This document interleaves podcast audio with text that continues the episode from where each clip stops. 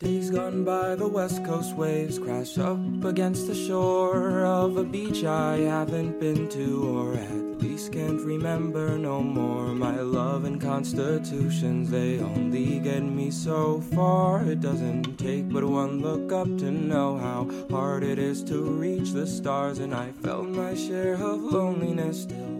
嗨，各位同学，大家好，我是姚老师。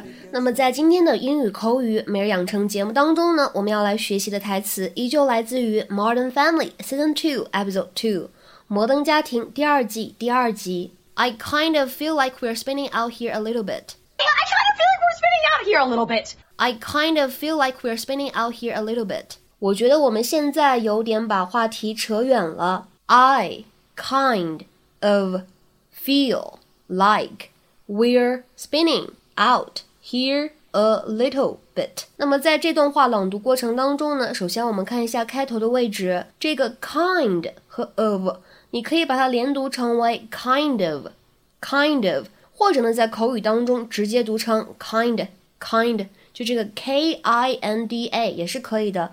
当然了，这种说法呢，通常来说只有在口语当中才会有啊。那么再来往后面看，这里的 out 和 here 当中呢，有一个不完全失去爆破的现象，就可以读成 out here，out here。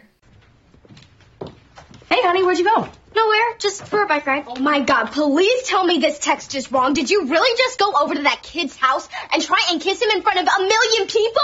Alex, did you do that? You got a text? Oh yeah, everybody knows. Do you know how embarrassing this is for me? This is all your fault. You're the one who said I had to kiss him or I was a lesbian. Haley, did you say that to her? Oh, don't turn this on me. Look at her shoes. Ugh, I'm never going back to school sweetheart, yes, you are. You are going back to school, but listen to me. Just because a boy sends you flirty texts doesn't mean what? you have to text You read my text? You read her text? That's why you made me talk to her? You made her talk to me? I kind of feel like we're spinning out here a little bit.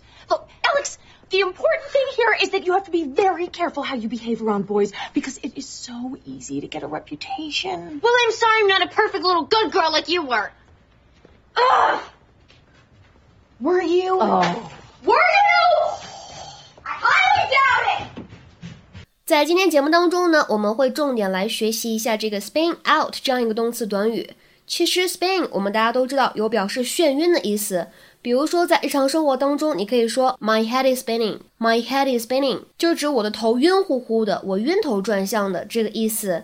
那么动词短语 spin out 什么意思呢？如果是用来描述车，表示在路上行驶的过程当中失控了，打滑了。of a vehicle to lose control on the road and begin spinning wildly。比如说，下面呢，我们来看两个例子。第一个，We spun out when we hit that patch of ice on the turn, but thankfully we didn't crash into anything。当我们开车遇到转弯那块冰的时候呢，车子失控打滑了，但是非常庆幸的是，我们没有撞上什么东西。We spun out when we hit that patch of ice on the turn, but thankfully we didn't crash into anything.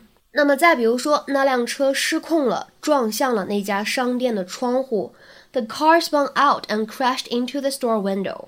The car spun out and crashed into the store window. 那么除此以外呢，spin out 这样一个动词短语还可以用来表示延长、加长、拖延这样的含义。To prolong，比如说，Why does the manager always spin these meetings out for such a long time? We've heard most of this already. 为什么这位经理每次开会都要拖这么久？他说的话呢，我们大部分早就已经听过了。Why does the manager always spin these meetings out for such a long time? We've heard most of this already. 那么再比如说，哎，这个情况呢，肯定是大家都感同身受的。一碰到这个毕业典礼的场合呢，学校总是会把这个典礼呢拖非常久。Why did they spin out the graduation ceremony for such a long time? 为什么他们能把这个毕业典礼拖这么久呢？Why did they spin out the graduation ceremony for such a long time?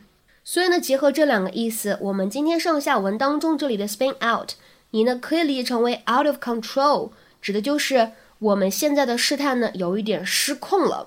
或者呢，你也可以理解成为，哎，我们现在别说这些有的没的了，有点浪费时间，好像没有什么重点。那么今天的话呢，请同学们尝试翻译一下下面这个句子，并留言在文章的留言区。My wife has been spinning out the divorce proceedings for a month to try and exploit any advantage she can find. My wife has been spinning out the divorce proceedings for a month to try and exploit any advantage she can find。那么这么长的一个句子，应该如何组织好我们的汉语言呢？ 期待各位同学的踊跃留言。我们今天节目呢就先讲到这里了，拜拜。